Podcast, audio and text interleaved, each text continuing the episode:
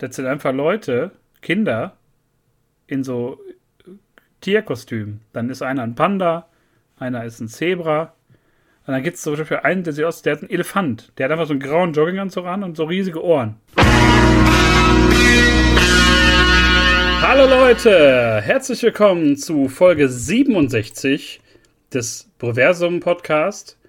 Heute eine Duo-Ausgabe ohne Basti. Dafür aber mit einem 100% aufgeladenen Tobi. Hallo. Hallihallo. Hallöchen. Ja, da sind wir wieder nach einem Monat äh, Kreativpause, weil einfach wenig passiert ist, glaube ich, wenig kam und äh, wir uns auch jetzt mit dem, dem heutigen Thema da beschäftigt haben in den letzten Wochen, nämlich eine Reihe von äh, Comic-Verfilmungen, die auf Amazon Prime und Netflix gelaufen sind, äh, sind wir wieder da und sprechen heute in einer ja, knackigen, runden, schnellen, schönen Folge über die drei Serien, die da wären. Invincible.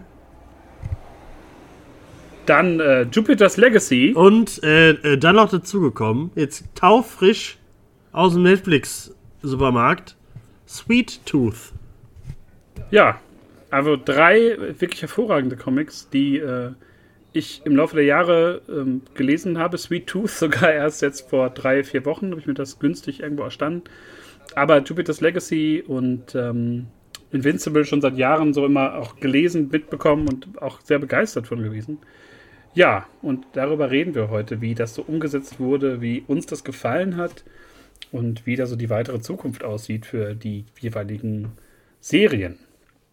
Ja, womit legen wir los. Was war für dich äh, so das, das äh, was wir jetzt zuerst mal rein in den Ring werfen sollten? Ähm, äh, wir können ja direkt mal ähm, mit, mit den Superhelden anfangen, aber mit den Superhelden von Netflix, nämlich mit Jupiter's Legacy. Und das ist auch die Serie, die ich leider frühzeitig abgebrochen habe, weil es mich äh, dann doch nicht gehuckt hat. Ich habe äh, Bock auf die Comics bekommen, aber nicht auf eine weitere Folge von dieser Serie, kann ich jetzt schon mal sagen. Gefreut habe ich mich trotzdem sehr darauf. Gerade weil du es auch so äh, angepriesen hast, dass die Comics so geil sind. Man weiß ja auch, dass die Mark Miller äh, Comics allgemein super sind. Ähm, Gerade auch Kick-Ass und sowas, die bekannteren. Äh, die Liebe, oder hier äh, Kingsman, es gehört ja auch dazu, sind ja auch äh, großartig im Kino, zumindest der erste Teil. Ähm, Deswegen habe ich da eigentlich super Bock drauf gehabt, äh, habe aber dann erst beim Gucken gemerkt, dass Netflix äh, den Serien, weiß ich nicht, mehr Geld für die Promo gibt als für die Produktion selbst. Deswegen hat es mich dann irgendwie sehr schnell verloren. Aber äh, ist es denn nah genug am Comic gewesen? Das frage ich dich jetzt mal. Es war auf jeden Fall, nachdem ich die ersten Bilder gesehen habe von den Kostümen, ähm, meine mein größter Wunsch, dass das sehr nah dran ist. Äh, Buck Miller ist ja dafür bekannt, dass er für jedes abgeschlossene Comic, was er eigentlich so macht, immer einen festen Künstler hat. Und wer das sich mal kaufen möchte, der wird auf den wunderbaren Künstler Frank äh, Quietly treffen, der, wie soll man das sagen, einen sehr einzigartigen Stil hat, wie man so Action zeigt. Also es ist sehr detailliert, es ist immer so aus der Bewegung heraus. Äh, man kann das schlecht beschreiben. Fährt am besten einfach mal Frank Quietly Artwork äh, googeln. Der hat in sehr vielen bekannten Serien auch geschrieben, All-Star Superman und äh, was es da nicht alles gab. Und ähm, von daher war die Messlatte optisch für mich schon mal sehr hoch. Ich habe gehofft, dass da so ein paar Sachen übernommen werden. Es gibt zum Beispiel eine Szene, Spoiler, wo gegen den Big Bad am Anfang gekämpft wird. Und da gibt es dann Brainwave, den Bruder von Utopien, der äh, ihnen so eine Art mentale Illusion reinbringt am Strand, während äh, die halt seinen Körper verprügeln, wie er selber sagt. Und das war ziemlich nah dran. Da hatte ich schon die Hoffnung, okay, wird cool. Aber die späteren Wendungen der Serie, ähm, ja, werden da einfach nicht mehr übernommen. Es äh, gibt da so ein paar Twists, die man sich in der Serie dann geschenkt hat, die vielleicht in späteren Staffeln hätten kommen sollen. Äh, aber da haben wir auch schon die Krux der Sache. Die Serie ist leider nicht verlängert worden. Die ist mit der ersten Staffel jetzt ähm, abgesetzt worden, was ich dann zum Teil auch verstehen kann, weil ich es dann doch hier und da etwas langatmig fand. Ja, also verstehen ist eh so ein Ding bei, bei Netflix, weil ähm, Jupiter's Legacy, wie, wie auch später auch Sweet Tooth, ähm, ist, war, glaube ich, die ersten Wochen so eigentlich meiste Zeit immer auf dieser eigenen Top-Liste auf Platz 1.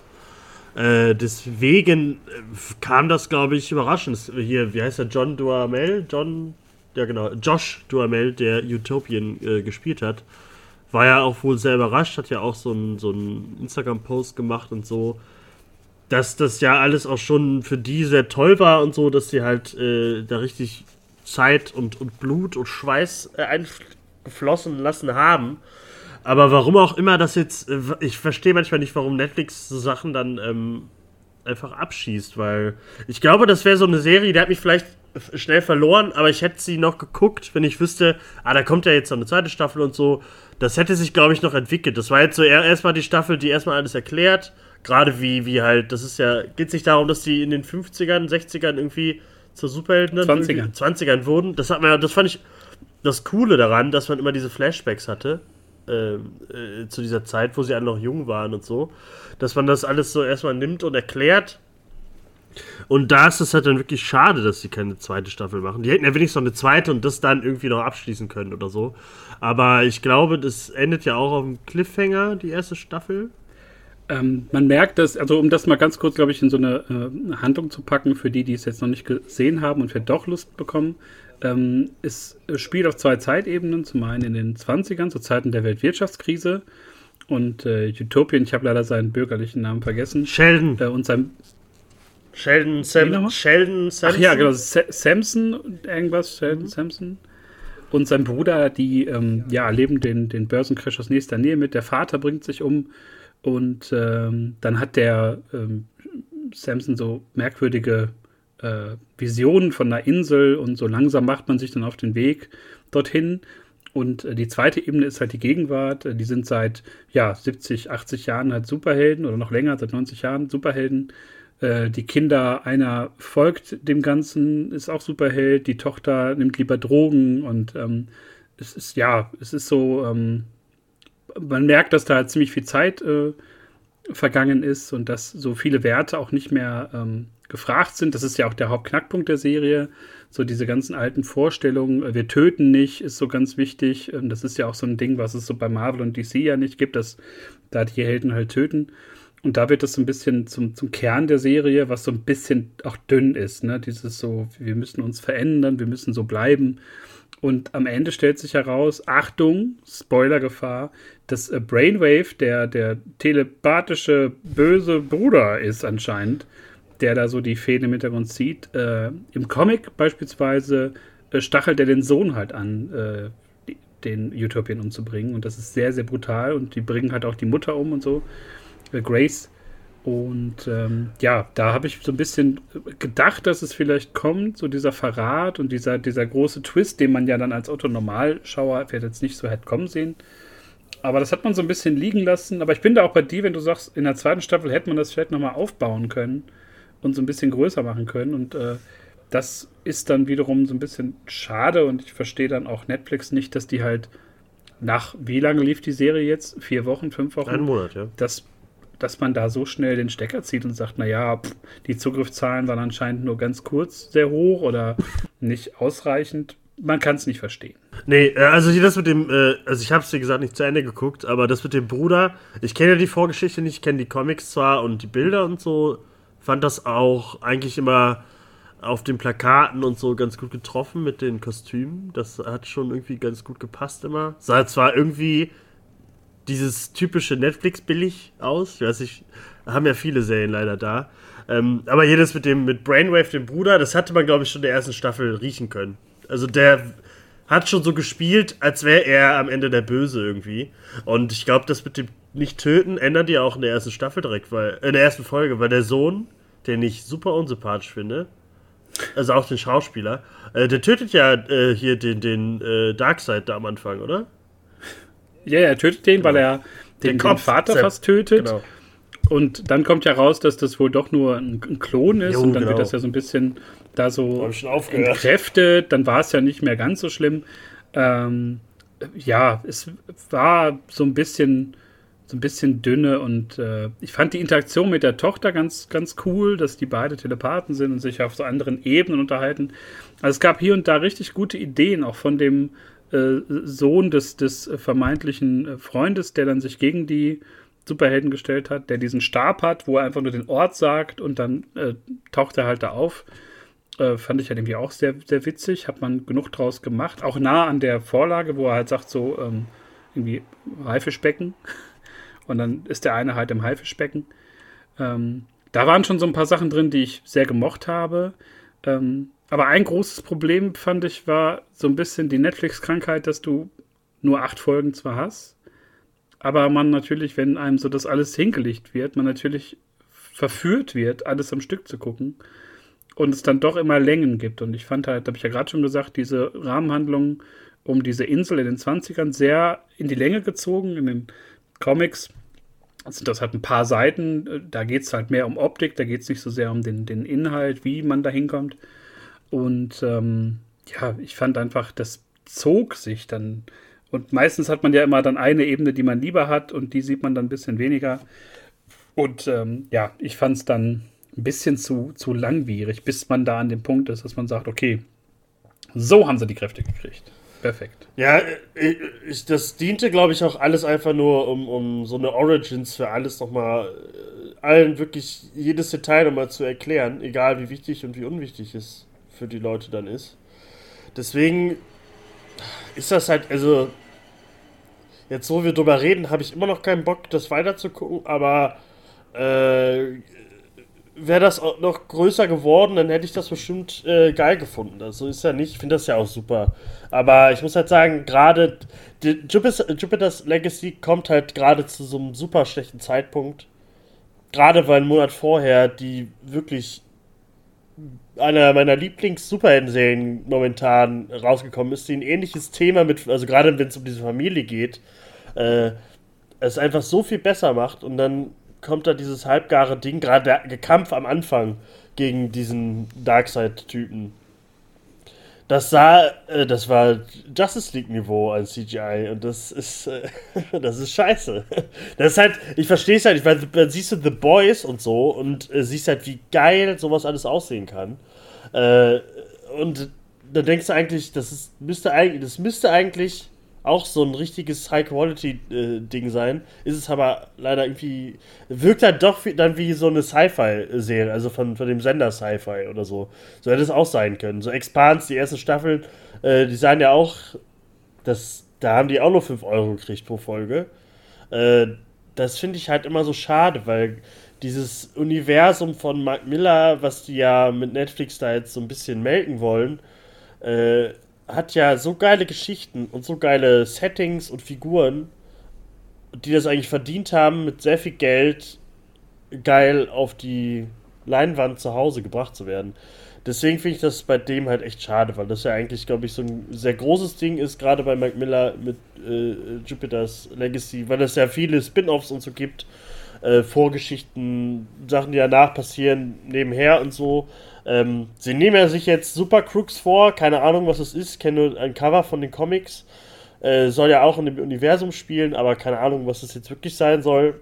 Und da verstehe ich halt auch nicht, ob die jetzt glauben, dass das jetzt mehr Leute gucken oder so, weiß ich halt nicht. Gerade das, wenn das sie ist sagen. Ja genauso wie. Ja, sag ruhig. Das ist ja genauso wie bei, bei Happy gab es ja die Serie auch, die so ein bisschen untergegangen ist, mit dem Typen, der so ein komisches Einhorn oder so sieht. Das ist ja auch eine Mark Miller-Geschichte. Ähm, ich glaube, das Ding ist, Mark Miller, wenn man ihn jetzt nicht kennt oder nur Kick-Ass und so gesehen hat oder Wanted, ähm, das lebt ja sehr davon, dass diese normalen Superhelden-Tropen, wie man sie so kennt, von DC oder Marvel, halt, äh, ja, wie soll man sagen, so ironisch, sarkastisch, beinahe zynisch ähm, äh, besprochen werden und Sachen werden umgedreht und es geht ja immer um so eine Ver Verquerung von, von irgendwelchen ähm, ja, Superman-ähnlichen, Batman-ähnlichen, Flash-ähnlichen äh, Superhelden, denen man halt andere Attribute zollt, ohne sie jetzt genauso zu nennen oder in so ein Kostüm zu stecken, sondern so jemand wie halt Utopien geht ja klar als Superman-Klon durch. Ähm, oder keine Ahnung, in. in äh, ist ein Omni-Man-Klon. Kick-Ass, hast du das, hast du da irgendwie auch so ein bisschen Spider-Man drin, du hast ein bisschen dieses. Hast du nicht Batman ja. auch äh, in, in Jupiter's Legacy, so ein Batman-Charakter? Ist ja nicht so eine Ich glaube nicht. Ich glaube, da geht es eher um dieses äh, Nemesis von Mark Miller, was noch nicht verfilmt wurde. Dieses so ein Typ, der komplett in weiß gekleidet ist, wie so ein Batman in Das so ist halt, das möchte ich, Kokosnuss. das möchte ich halt sehen, aber nicht, nicht so. Und es lebt ja auch von der Übertreibung und Ja. von der Gewalt und von diesem, das, was zum Beispiel The Boys halt zeigt, als, als absolute Persiflage ja auf die Justice League, ähm, dass das ja super ähm, äh, irre, verrückte Leute sind, die gefährlich sind. Und wenn es sowas in echt gäbe, wären das halt keine strahlenden Helden, sondern wahrscheinlich äh, korrupte Schweine, die ihre Kräfte halt überall ausnutzen. Und ähm, das ist halt ein hübscher Gegenentwurf zu dieser strahlenden Welt, die man uns da bei DC oder Marvel immer zeigt. Einfach um zu zeigen, dass es da auch eine andere Facette gibt oder eine andere Sichtweise. Und ähm, das schaffen die Netflix-Serien leider nicht so sehr, weil man da halt immer auf Nummer sicher geht und so die ein bisschen, bisschen hemmt, glaube ich. Man möchte da nicht so ab 18 Sachen reinbringen, weil Netflix soll ja auch für die ganze Familie sein, das soll ja auch unterhaltend sein für möglichst viele Leute, die da ein Abo haben. Und man vergibt sich da so ein bisschen oder man, man stellt sich da selber ein Bein äh, dahingehend, dass man da Sachen hat, wo man sagt, wow, das, das hat mich jetzt wirklich gepackt. Das ist ja mal wirklich ein, eine andere Sichtweise. Nicht so weichgespült wie MCU-Serien oder Filme, die halt einen gewissen Look, einen gewissen Humor und alles so ein bisschen gleichgeschaltet haben. Und das ist halt das, was bei Jupiter's Legacy so ein bisschen hinten runterfällt, ne? Ja, Dass du da halt äh, nicht so dieses, ja, weiß ich nicht, so die, diesen, diesen Superman oder diese, diese Persiflage, die wird halt nie zu 100% ähm, richtig ausgespielt, hat man das Gefühl. Ich glaube, dass die halt damit so ein bisschen in die Marvel-Richtung gehen wollten. Also vom Look her und allem. Äh, wir, äh, gerade gleich bei Sweet Tooth haben wir das ja auch, dass sie da irgendwie versuchen, Sachen für alle zu machen, aber gerade auch bei Sweet Tooth, das guckt sich halt kein Kind an, glaube ich, weil das Thema halt dann doch zu hart irgendwie ist, alles, obwohl das halt das Düstere, äh, Düstere nicht hat. Und bei äh, ähm, Jupiter's Legacy, wenn es mal brutal wird, sieht es super schlimm aus, dass man da eher eigentlich, äh, also schlimm in, im, im Lachhaften, äh, weil du halt bei The Boys gesehen hast, wie das wirklich aussehen kann. Und da gab es Szenen, die halt super eklig waren und so. So soll es ja dann auch sein, wenn, wenn, wenn, wenn, die, wenn die irgendwie zuschlagen. Oder bei Invincible, äh, wenn Omni-Man irgendwie zuhaut, da ist halt dann kein Mensch mehr, weil der halt einfach so krass stark ist. Und das siehst du halt bei Jupiter's Legacy überhaupt nicht. Also die sind zwar alle super krass, aber das kommt halt nicht so rüber. Und dann kommen halt Das noch die wird- äh, weiß angesprühten Haare und die schlechten Perücken dazu. Das verstehe ich halt nicht. Es könnte halt alles super geil aussehen, aber ich habe mich immer gefreut, wenn, wenn man die dann in jungen Jahren gesehen hat. Weil das da alles super cool aussah. Aber dann ging es wieder in die, in die Jetzt, in die Gegenwart. Und dann siehst du da, wenn, wo genau die Perücke draufgeklebt wurde und so. Und das willst du in so einer Serie eigentlich sehen. Das soll dann schon geil aussehen. Das macht halt dann leider auch viel aus. Weil dann hast du lieber, hast ja genug Alternativen, die du dann eher gucken willst, als äh, so ein Schwanz da bei Netflix.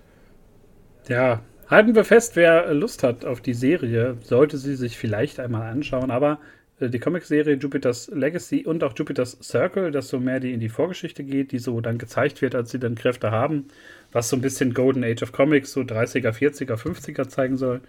Ähm, kann man sich auf jeden Fall, ich glaube, bei Panini Comics gibt es sie mittlerweile auch zu großen Sonderbänden aufgelegt. Äh, kann man sich die ruhig mal holen, weil die sind wirklich gut gezeichnet, äh, sehen toll aus, sind ähm, reichhaltig, es wird viel gequatscht, viel, viel geredet, viel gemacht, ohne dass es dann zu langweilig wird, nicht so wie die Serie. Und äh, ja, kann man sich mal geben, auf jeden Fall.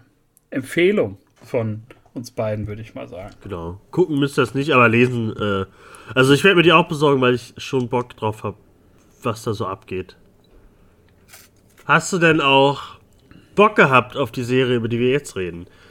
Die letzte Woche auf Netflix erschienen ist, nach, glaube ich, mehreren Jahren an äh, äh, welcher, welcher Streaming-Service nimmt sie jetzt an sich, welcher Sender macht sie jetzt, welche Produktion läuft da jetzt, dies und das und dann hat Netflix äh, die Serie bekommen. Äh, denn wir reden jetzt über Sweet Tooth.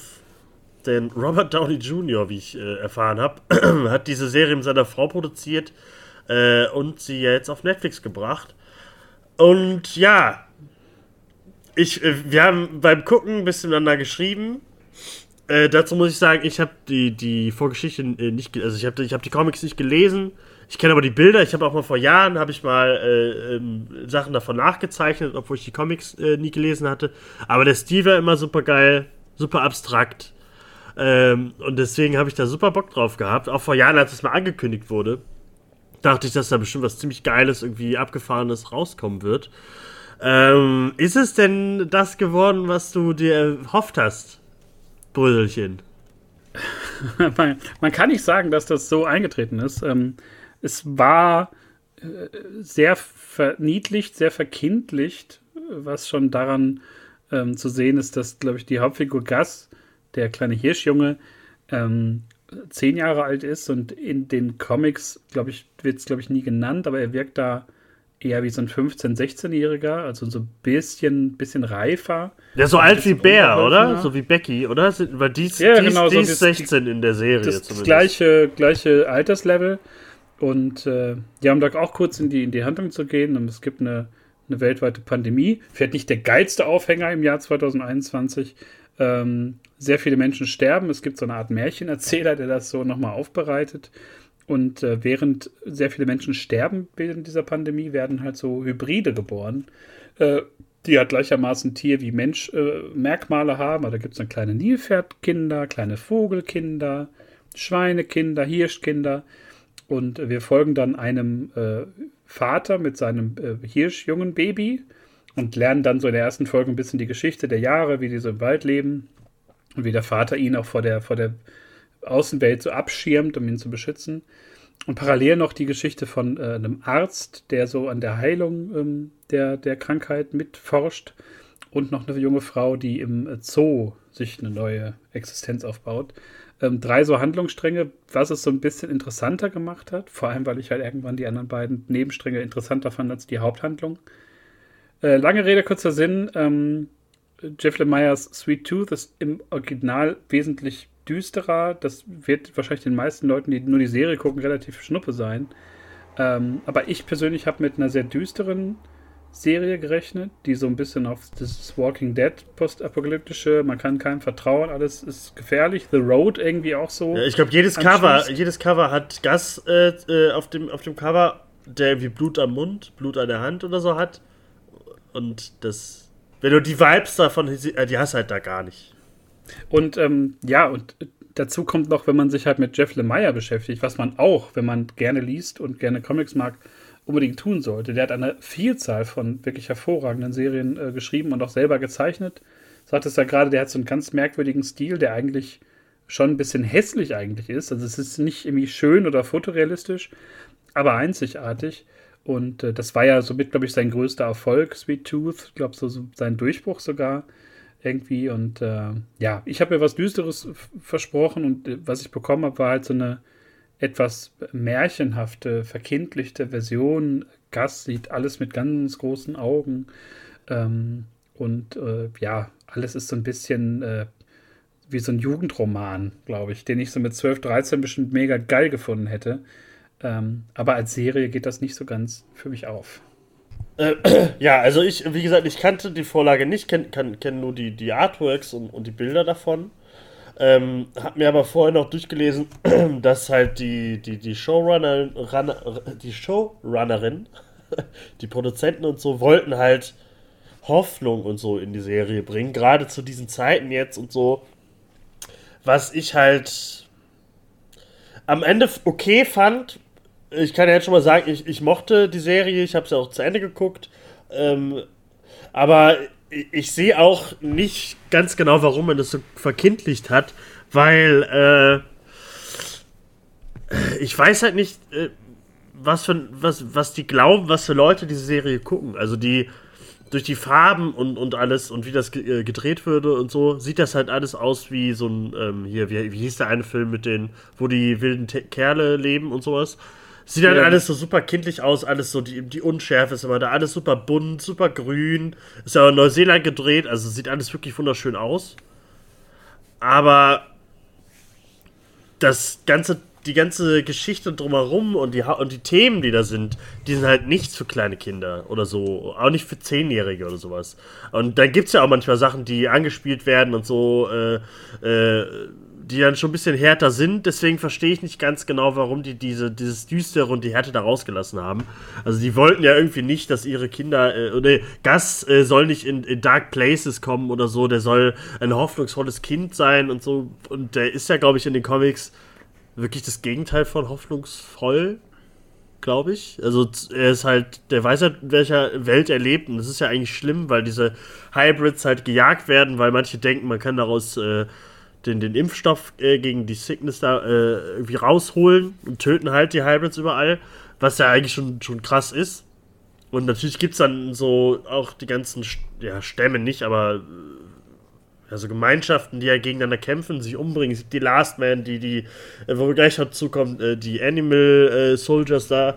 Ähm, deswegen, da sind schon krasse Themen bei, deswegen verstehe ich nicht ganz genau, warum die es alles so gemacht haben. Gerade weil es momentan, äh, nicht momentan, äh, gerade weil es manchmal wie Last of Us wirkt auch. Auch von den, von, irgendwie vom, vom Look manchmal. Aber dann ist halt wieder, dann rennt er über die Wiese und alles ist wieder schön und so. Äh, ja, ich mochte es am Anfang nicht so. Ich habe auch dein Meckern habe ich gelesen, habe ich wahrgenommen, habe ich auch verstanden. Aber am Ende der Serie dachte ich dann doch, ach, das fand ich irgendwie doch ganz schön. Und freue mich da wirklich auf die zweite Staffel, muss ich sagen. Also, das hatte ein, zwei Sachen, die mir wirklich nicht gefallen haben. Den, den, den Sprecher, den hast du auch eben angesprochen, habe ich irgendwie nicht gebraucht, weil der hat das alles auch nochmal so märchenhaft, kindlich gemacht.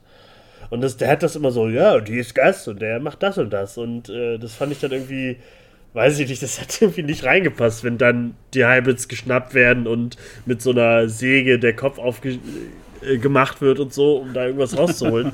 Deswegen. Tja, dumm gelaufen. Ja, wirklich. Das, also, das ist das Ende. Ich finde halt, ich hätte, hätte HBO Max, wie glaube ich auch mal angedacht, die Serie gemacht oder so, hätte man, glaube ich, so einen anderen Appeal daran äh, äh gesehen und den hätte ich auch lieber gehabt, muss ich sagen. Es hätte jetzt nicht so The Boys-Brutalität haben müssen, aber schon so in die. The Road ist ein bisschen krass, weil The Road wirklich macht dann wirklich fertig, der Film. Aber so in die Richtung. Also ein bisschen erwachsener. Für, wenigstens für, für 14-, 16-Jährige irgendwie das machen, aber nicht für 10-, 8-Jährige. Und deswegen, ähm, ich kann die super empfehlen, den Leuten, weil die halt gerade jetzt, die macht wirklich ein bisschen Hoffnung, weil Gas halt so ein der Schauspieler ist auch super. Big Man, von Big Man oder Jep, Jeppard, das ist auch super. Die zusammen hat mir super gefallen. Gerade in der, der letzten Folge haben die nochmal so ein äh, tolles Gespräch miteinander. Äh, das fand ich eigentlich super rührend. Deswegen gibt es da so geile, richtig schöne, geile Momente. Deswegen kann ich eigentlich nur sagen, guckt es euch an. Aber lest euch vielleicht danach doch die Comics durch, um zu sehen, äh, was Gas wirklich durchmacht und was die Hybrids alle durchmachen. Ich finde auch manche Hybrids später äh, sieht man ja auch mehr im Zoo und so. Ähm, die sehen schon scheiße aus, muss ich sagen. Also man sieht schon, äh, dass die Kinder alle irgendwie hier, der kriegt ein Hasenohr an den Kopf geklebt und so, der kriegt hier so eine, so eine Vogelmaske. Die sehen halt alle aus wie Kinder, Karneval im Kindergarten. Äh, aber ist okay. Gas sieht super aus, finde ich. Ich finde, er ist super. Die Hörner, also die seine, ähm, das Geweih passt zu ihm ähm, und ist auch irgendwie schön gemacht alles. Aber ähm, ich hoffe, du guckst auch zu Ende. Ja, das werde ich auf jeden Fall. Also ich habe ähm, äh, nur so einige Sachen, die mich halt gestört haben. Ich glaube, das Ding ist einfach, was du auch gerade schon sagtest, äh, man weiß halt nicht, für wen das genau gemacht ist. Ist die Zielgruppe irgendwie 10, 12, 13-Jährige, sind es äh, Jugendliche, sind es Erwachsene. Und ähm, weil es dann ja doch manchmal, Achtung, Spoiler, ähm, wird einfach ein Haus abgebrannt, weil jemand diese Seuche hat. Und äh, dann stehen die da alle und einer isst noch irgendwie seinen Joghurt und so. Und das war schon, wo du echt dachtest, was ist denn jetzt los? Und ähm, dann hast du aber so Sachen, beispielsweise, dann kommt diese Tierarmee äh, das sind einfach Leute, Kinder, in so Tierkostümen. Dann ist einer ein Panda, einer ist ein Zebra. Und dann gibt es zum Beispiel einen, der sieht aus, der hat einen Elefant. Der hat einfach so einen grauen Jogginganzug an und so riesige Ohren.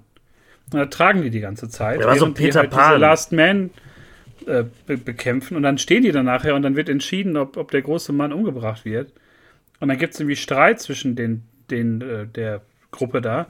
Und dann kloppen sich da diese Kinder in diesen, diesen Tierkostümen. Und das, das war so ein Moment, das habe ich wirklich selten, dass ich wirklich facepalme vom, vom Fernseher, weil ich dachte, was soll das jetzt? Was ist das? Ist das? Soll das jetzt lustig sein oder ist das irgendwie, was, was passiert da? Und dann gibt es noch die eine Szene, die ich auch ein bisschen merkwürdig fand. Äh, gibt dann so die, die Nachbarin, die neugierige Nachbarin, die zu viele Fragen stellt.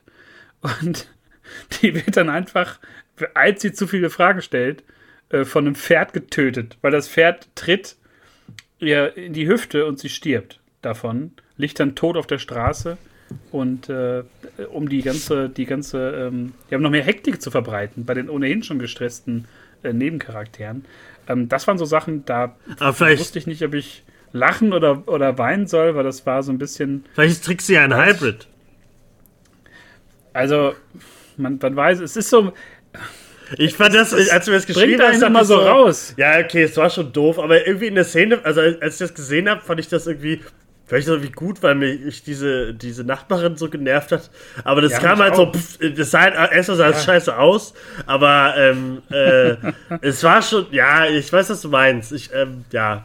Aber dazu muss ich auch sagen, aber ich fand's, du meintest ja, du fandest das äh, irgendwann ähm, äh, besser, wenn, wenn, wenn, wenn du die, den, den, den Arzt und so gesehen hast, ne? wenn du die anderen Geschichten hattest. Ne?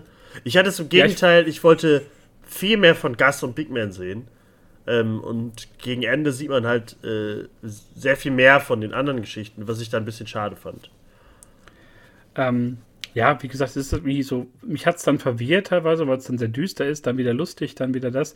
Und ich wusste nicht genau, was jetzt mir gezeigt werden soll. Eine Komödie, soll das jetzt irgendwie düster sein oder dann, dann springt Gast da wieder rum, und ich esse ein Maßregel.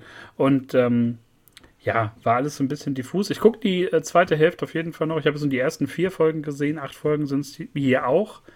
Ähm, und dann schaue ich mal, ob das auch bei mir dann äh, bessere Gefühle auslöst im, in der zweiten Hälfte. Also die zweite Hälfte wird oh. dir, glaube ich, besser gefallen. Also die, äh, da zieht das alles so ein bisschen an und so und es werden Hintergründe noch ein bisschen erklärt.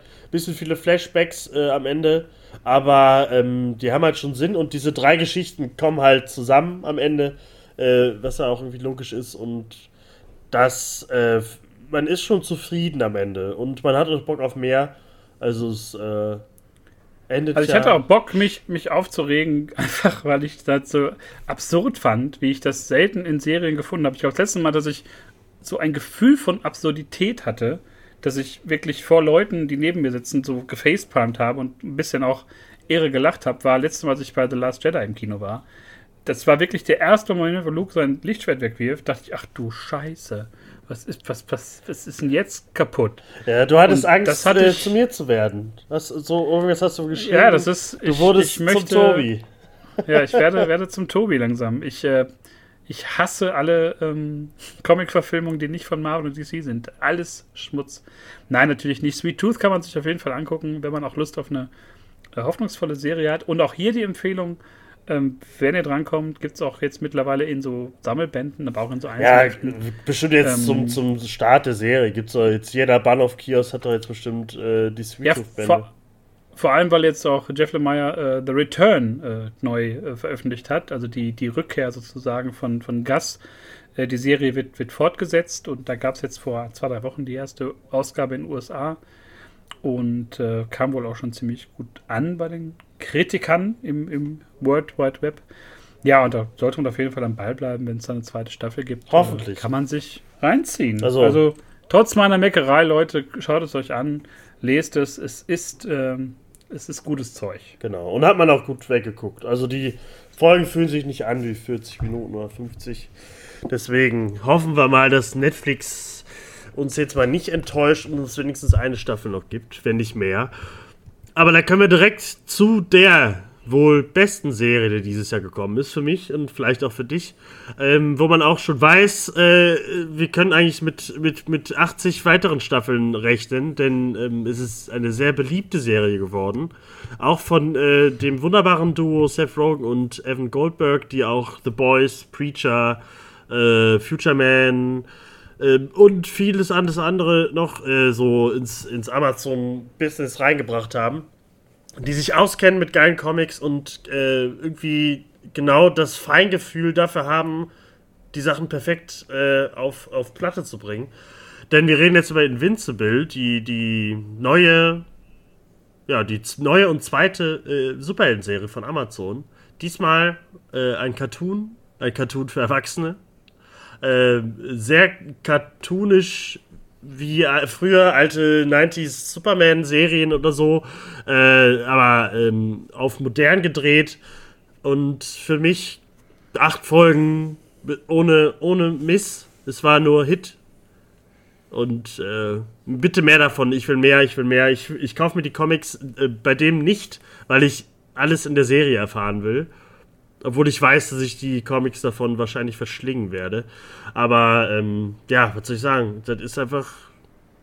Wer das nicht guckt, der verpasst, glaube ich, mit das beste Superhelden-Ding, was wir momentan so haben. Ich glaube, die meisten Leute schrecken wahrscheinlich ab, dass es so ähm, wirklich ein Cartoon ist oder halt Animation. Und ähm, mich hat am Anfang auch der Look ein bisschen abgefuckt, weil ich mich halt schon sehr erinnert gefühlt habe an diese ganzen DC Animated Filme. Aber das ist, glaube ich, auch gewollt, dass man da so den gleichen Look hat. Ich weiß auch nicht, inwiefern jetzt dafür Leute involviert sind, weil die bringen ja immer noch Filme raus von DC Animated. Und äh, ich bin auch gerade dabei, mir so ein paar nachzukaufen, weil ich mich dann doch überwinden möchte, äh, da mal ein eigenes äh, ästhetisches Auge mal äh, abzudecken. Ähm, ich glaube, dass bei dem jetzt das Team, ist glaube ich das erste Mal, dass die sowas gemacht haben und dann halt äh, in der Pandemie und so. Also ich weiß, dass du mal, äh, also mich hat zwischendurch es abgeschreckt, weil weil es halt manchmal sehr hakelig aussieht. Ähm, aber ich denke mal, dass die weiteren Staffeln, das, das wird immer feiner und schöner gemacht werden. Deswegen, ähm, und wir können vorher noch sagen, äh, äh, guckt euch die erste Folge an bis zum Ende. Also, äh, äh wir spoilern hier jetzt, aber äh, lasst euch nicht spoilern. Deswegen äh, geht jetzt auf Amazon, schaut euch diese wunderbare Serie an und lasst euch nicht die, die, Twists von uns jetzt versauen, denn eigentlich ab, der, ab den Post-Credits von der ersten Folge an wird diese Serie zu was ganz anderem, was man erstmal denkt. Deswegen gibt der Serie eine Chance und wir ballern jetzt mal durch die Serie durch, würde ich sagen. Ja, nochmal Einordnung von meiner Stelle aus. Äh, wir begleiten äh, Mark Grayson, äh, Teenager. Ähm, der Vater ist Omni-Man, ein, glaube ich, der größte Superheld der Welt, so ein Superman mit Schnäuzer, wenn man so möchte. Ähm, kommt von einem fremden Planeten, ist für eine Friedensmission auf der Erde, ähm, hat dann irgendwann geheiratet und halt Mark bekommen, also die Mutter. Ähm, ja, und man begleitet so ein bisschen Mark bei seinen ersten Gehversuchen als Superheld. Er hat erst keine Kräfte, dann kommen die so langsam. Und sein Vater ähm, bildet ihn aus.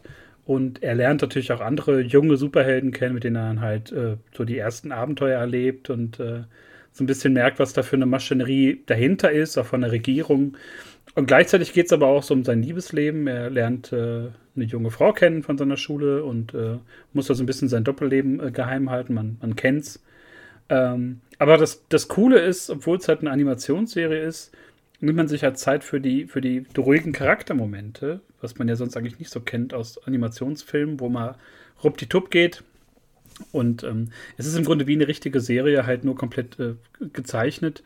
Und äh, ja, man, man lernt halt viel über Mark kennen, über seine ja, sein Umfeld, seine Familie und halt dieser Twist, den es in der ersten Folge gibt, der wirft halt seinen Schatten auf die, die Staffel und es kommt dann letztendlich zu einer großen Eskalation in der letzten Folge. Und ähm, ich muss noch sagen, jetzt schon mal vorangeschoben, ich monologisiere immer, wenn ich diese Einordnung mache, aber ich wollte das noch loswerden.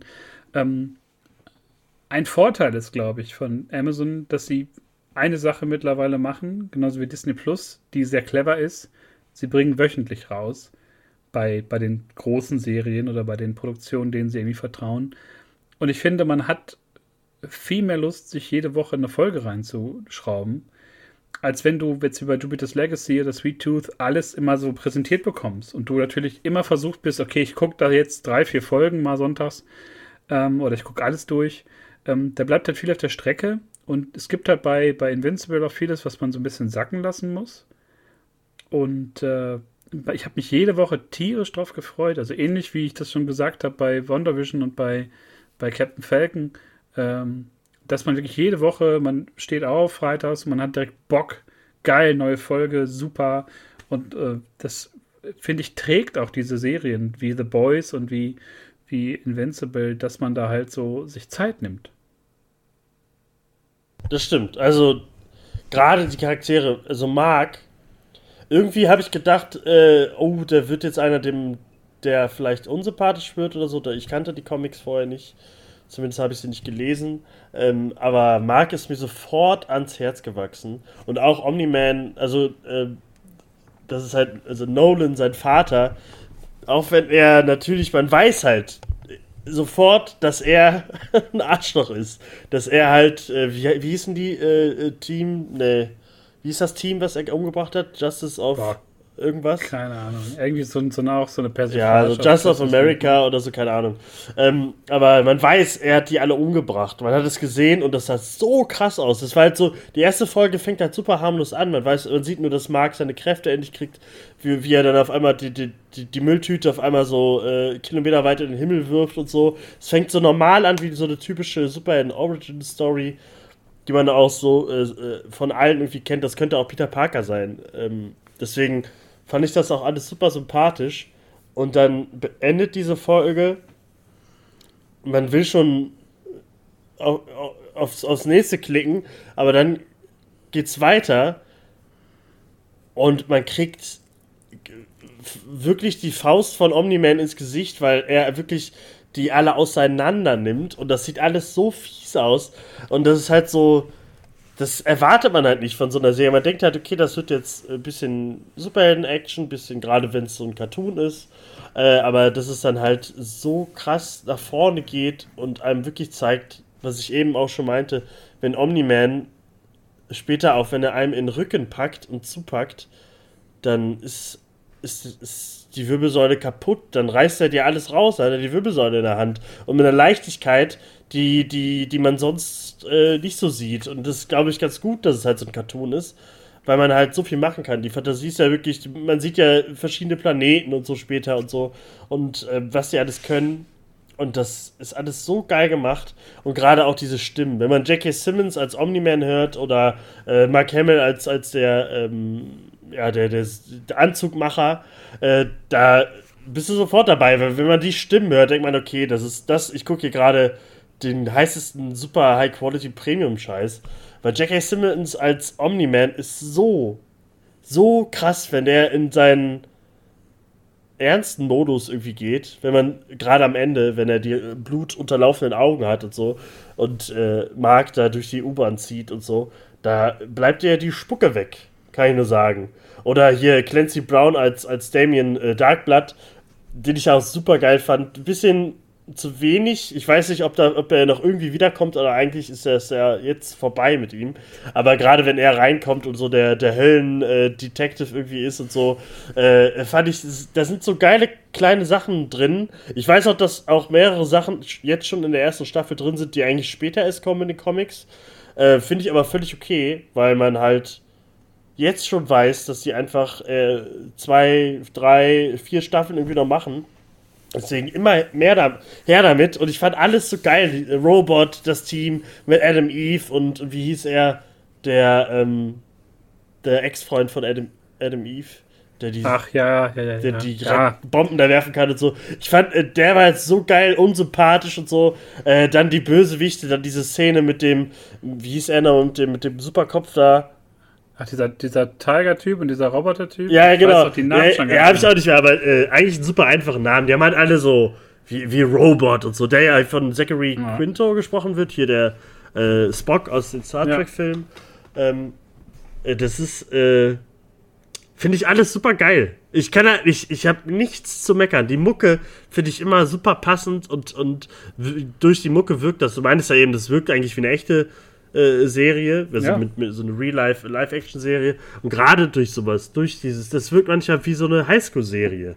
Dann endet es mit so einem, äh, einfach so, weiß ich nicht, die haben gerade Stress in der Beziehung. Ember, muss ich sagen, haben am Anfang mehr gefallen als am Ende. Äh, da hoffe ich ja immer noch, ich weiß nicht, wie es in den Comics ist, aber das Adam Eve und Invincible vielleicht so ein bisschen anbandeln, das wäre so mein, mein Shipping, was ich mir wünsche. Aber ich kann einfach nur sagen, Walton Goggins als äh, äh, Cecil, der Chef der Superheldenorganisation, der irgendwie sich teleportieren kann und so, der aber auch so richtig fies aussieht, irgendwie mit seinem äh, vernarbten Gesicht und so. Ähm, also ich kann einfach nur sagen, dass das geil ist. Wer das nicht guckt, der verpasst wirklich was. Also ihr müsst wirklich über diese Schwelle äh, hinübergehen, ähm, weil das hat so viel mehr Liebe drin und, und, und Herz und Spaß. Du hast da so viel Spaß auch bei. Gerade, wie, wie, heißt, äh, wie heißt der Alien-Charakter, der von Seth Rogen gesprochen wird, der ähm, der sich oben Ach so, da dieser einäugige, ja, ja, ich ja, weiß gar nicht. Äh, ist auch, finde ich auch die, die Idee, äh, der da einfach hinkommt und immer den stärksten, auf den stärksten Helden auf der Welt irgendwie bekämpfen will, um zu gucken, dass die, äh, dass die Erde halt in Sicherheit ist und so. Und das spitzt sich am Ende auch noch zu. Also ich bin da einfach nur begeistert. Also ich bin so froh, dass ich das geguckt habe. Und das nicht geskippt ja, habe. Ich finde auch, ähm, da kommt auch wieder zum Tragen, dass die Serie von Robert Kirkman ist, den man ja sonst als Schaffer von The Walking Dead kennt. Und der ist ja auch bekannt für sehr langlebige Serien und Invincible, ich weiß gar nicht, 150 Ausgaben. Aber es ist zu Ende, ne? Jahre, ne? Ist zu Ende, ja. Ist über Jahre gelaufen. Da gab es auch viele Entwicklungen, andere äh, Kostüme nachher auch für Mark und ich glaube sogar mit Kind und Frau und äh, Redemption auch von Omni-Man und so. Ich, man weiß nicht, was sie da noch alles in die Staffeln packen. Ja, man kann den ersten Sonderband, äh, den gibt es irgendwie auch seit einem halben Jahr, dreiviertel Jahr, äh, kann man lesen, ist im Grunde die erste Staffel. Und man hält sich da auch irgendwie nah am Look der Figuren. Also es ist alles eins zu eins übernommen, was für mich als Comicleser auch super cool war. Ähm, ja, und nichtsdestotrotz, äh, die Serie wirkt halt total wertig, wie eine Real-Life-Serie. Man vergisst das auch ab einem gewissen Punkt, glaube ich. Äh, spätestens nach der, nach der zweiten, dritten Folge ist man da halt super drin. Und äh, ja, auch hier klare äh, Empfehlung, das auch zu lesen, weil ähm, Kirkman ja auch bekannt ist für, für das, das große Geschichtenerzählen, das, das große ähm, äh, Familiendrama. Also bei Walking Dead, die Serie, im Gegensatz zu der Fernsehserie, lebt ja in den Comics auch davon, dass es ja auch sehr viel äh, um, um die menschliche Komponente geht. Es geht ja nicht um die Zombies, es geht ja um das, die Gesellschaft. Und äh, es geht ja da im Invincible auch nicht so sehr um Superhelden, es geht ja auch sehr viel um Familie, um Zugehörigkeit, um Treue, um Loyalität. Und ähm, dennoch ist die Serie so unfassbar brutal und die äh, hauen halt genau wie The Boys halt alles raus, was geht. Und deswegen ist die Serie, glaube ich, auch so gut. Nicht, weil sie sinnlos brutal ist, sondern einfach, weil sie diese, dieses Kräfteverhältnis einfach zeigen. Ähm, und da sind wir wieder bei dieser Superheldentrope, die man so kennt, dieses äh, Superman und, und Batman und alle, wie sie heißen, zu, zu persiflieren und zu, zu, zu drehen oder irgendwie anders zu zeigen, ohne sie halt zeigen zu müssen in ihren richtigen Kostümen oder mit ihren richtigen Namen. Und äh, ja, das macht einfach super Spaß. Ähm, dass man sofort Staffel 2 und 3 bestellt, ist halt klares Signal, dass man daran glaubt und dass man da einfach einen großen äh, Comic-Erfolg hat. Ich weiß nicht, wie die, wie die Zahlen da waren oder so, oder wie das. Ich habe die Rezeption da nicht so richtig wahrgenommen, aber ich glaube, dass das einfach richtig, richtig gut angekommen ist bei den Leuten. Die haben halt auch einfach, super. Weil es eine gute Geschichte erzählt. Ja, das auch. Und, und die haben halt super viel Vertrauen in, in, in Seth Rogen und Evan Goldberg. Also ich glaube, jetzt nach The Boys wissen die eh, dass das so mit die erfolgreichste Serie auf Amazon geworden ist. Äh, Preacher davor war ja auch äh, einer meiner Lieblinge. Also die wissen ja, was sie tun und das merkt man halt einfach. Ich glaube halt, wenn so Leute Sweet Tooth gemacht wär, hätten, dann hättest du dieses, dann hätten die auch das hinbekommen, dass die Kinder so abstrakt aussehen wie in den Comics und so. Also das ist wirklich äh, alles sehr nah an den Comics ist, dass man da man macht schon sein eigenes Ding daraus, aber man vergisst nicht, woher es kommt und so. Und was die Geschichte in den Comics aussagen wollten und so, das wird da jetzt nicht groß verändert. Ich habe zwar das nicht gelesen, aber man merkt ja schon, wie nah es an dem Comic ist. Deswegen ähm, äh, schaut vielleicht, weiß ich nicht, mit einem Auge erstmal, damit ihr euch da gewöhnt, dass es ein Comic ist, macht auf. Dann merkt ihr es gar nicht mehr, dass es ein Cartoon ist, ähm, weil das ist einfach ich freue mich so sehr. Ich hoffe, ich weiß, ich glaube es nicht, aber ich, ich möchte, dass Ende des Jahres noch die zweite Staffel kommt oder so. Weil ich einfach, ich will wieder Mark erleben, wie er seine Abenteuer da erlebt. Ähm, und gerade das Ende mit Omni-Man, das war so ein krasses Finale. Das, das kann man sich ja nicht vorstellen. Da, das war, weil man immer noch, auch wenn, wenn Omni-Man, eigentlich man weiß, dass so das Oberarschloch im Universum ist und von dem Oberarschloch-Planeten kommt, habe ich ja trotzdem noch, ich fand, das, das war halt immer noch der Vater von Mark. So, das war Nolan. Äh, war ja zwischendurch immer noch der äh, Mentor für Mark und so. Äh, deswegen war das alles so, so heftig und J.K. Simmons ist einfach so eine geile Stimme. Und das, das Schöne ist ja einfach, ich glaube, um das einfach mal abzuschließen, so diese, diese ganzen Comic-Vorlagen, dass man sich mittlerweile an Sachen bedient, die halt so in der zweiten, dritten Reihe der Auslage liegen. Dass man sich halt nicht immer nur an den großen Comic-Verlagen wie DC oder Marvel abarbeitet, sondern halt wirklich schaut. Ich meine, äh, Dings, äh, Sweet Tooth ist mittlerweile auch, glaube ich, im Imprint von DC. Ähm, Vertigo, ne? Das Legacy läuft ja bei Miller World und äh, Invincible, ja, glaube ich, über Image war das ja, den drittgrößten Player im Grunde. Ähm, aber es ist einfach, ich finde es schön, dass man so Sachen jetzt nimmt, äh, ja, schon seit Jahren ja eigentlich auch von Miller, aber auch Sachen so aus dem Indie-Bereich, ähm, äh, um einfach auch andere Geschichten zu erzählen und zu zeigen, wie reichhaltig halt diese Comic-Kultur ist und wie viel man da einfach auch erzählen äh, kann und wie man sich da austoben kann. Ähm, abseits von den Faden, die wir ja auch meistens hier zusammen beschritten haben, wie, wie MCU-Filme, jetzt MCU-Serien, ähm, das, ja, mir macht das sehr, sehr großen Spaß. Ich freue mich auf alles, was da immer so kommt. Selbst wenn es dann unterm Strich einen wird nicht so glücklich macht, aber es gibt ja hier und da immer noch so Sachen, die halt einfach treffen und man muss dazu auch noch sagen, dass halt Amazon Prime ähm, oder nicht Amazon Prime, dass Amazon das äh, sehr geschickt auf jeden Fall macht. Ähm, und ich glaube, großer Teil liegt an dieser wöchentlichen Veröffentlichung, aber halt auch daran, dass man einfach so zügellos sein kann, ab 18 ähm, da auch einfach Sachen zeigen kann und dass man da nicht so diese Niedlichkeitsschiene und diese Nummer sicher Schiene fährt, wie das manchmal auf Netflix so der Fall ist.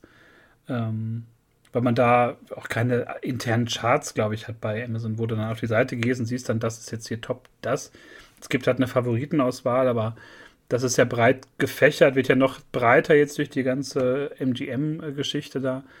Ähm, ja, aber mir, mir gefällt es, mich, mich freut es, wenn Sachen so aus der zweiten, dritten Reihe da einfach rankommen. Ähm, ich hoffe auf mehrere Sachen von äh, Miller, die da noch kommen. Ich habe The Magic Order gelesen, auch eine Comic-Empfehlung. So ein bisschen äh, The Boys featuring Harry Potter. Es geht um äh, sehr brutale Zauberer, ein Zauberer, Serienmörder. Das klingt jetzt ein bisschen bescheuert, aber es ist halt auch wieder ähm, super geschrieben, super gezeichnet und äh, das macht richtig, richtig Laune. Und äh, ja, für kleinen Taler gibt es das ja in jedem äh, Comicladen. Die haben ja wieder geöffnet. Könnt ihr euch mal reinbegeben. Das soll jetzt auch keine, keine stupide Comic-Werbung sein, aber es gibt halt so viel ähm, neben dem ganzen äh, DC und Marvel-Gedöns was man sich halt reinziehen kann und einfach so viele tolle Autoren, Jeff Lemire, Robert Kirkman und Mark Miller, ähm, sind da, glaube ich, die Speerspitze dieses, dieses anderen äh, Comic-Mediums. Da könnte man noch einige andere nennen. Ja, und dann warten wir mal ab, was so noch äh, an Serien und Filmprojekten kommen wird, äh, bevor wir jetzt bald dann wieder in unsere alte Nische, in, den alten, in das alte Marvel-Studio dann reingehen müssen äh, um dann in ein paar Wochen Loki zu besprechen. Das startet morgen. Ich habe schon großen Bock drauf. Die Trailer sahen fantastisch aus. Tom Hiddleston hat auch richtig Bock, glaube ich. Äh, sogar Owen Wilson habe ich Bock drauf. Und äh, ja, das wird, glaube ich, eine, eine kunterbunte Achterbahnfahrt durchs Multiversum hoffentlich. Ja. Ja. Und dann mal sehen, was das äh, Superhelden und, und an sich Popkultur-Jahr noch so für uns bereithält. Und vor allem. Vielleicht gehen wir bald wieder ins ja, Kino.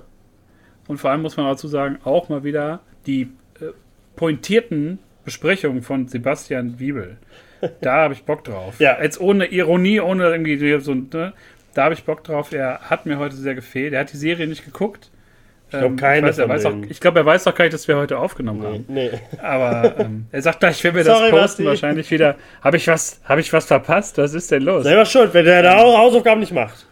Aber ja, genau. ich habe keine davon gesehen. Aber ist ja okay. Dafür haben wir die alle geguckt. Genau. Ihr guckt jetzt auch alle besonders Invincible. Und ich bedanke mich bei dir, Christian. Es war äh, sehr schön mal wieder. Ähm, ähm, fast eine Stunde, wir haben fast eine Stunde voll gemacht.